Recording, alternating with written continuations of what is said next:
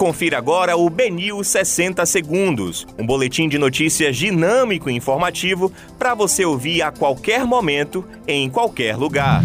Olá, uma boa tarde a todos. Hoje é segunda-feira, 19 de julho de 2021. Eu sou Rafael Albuquerque e começa agora o BNews 60 Segundos. Prazo para pagar taxa de inscrição no Enem 2021 se encerra hoje.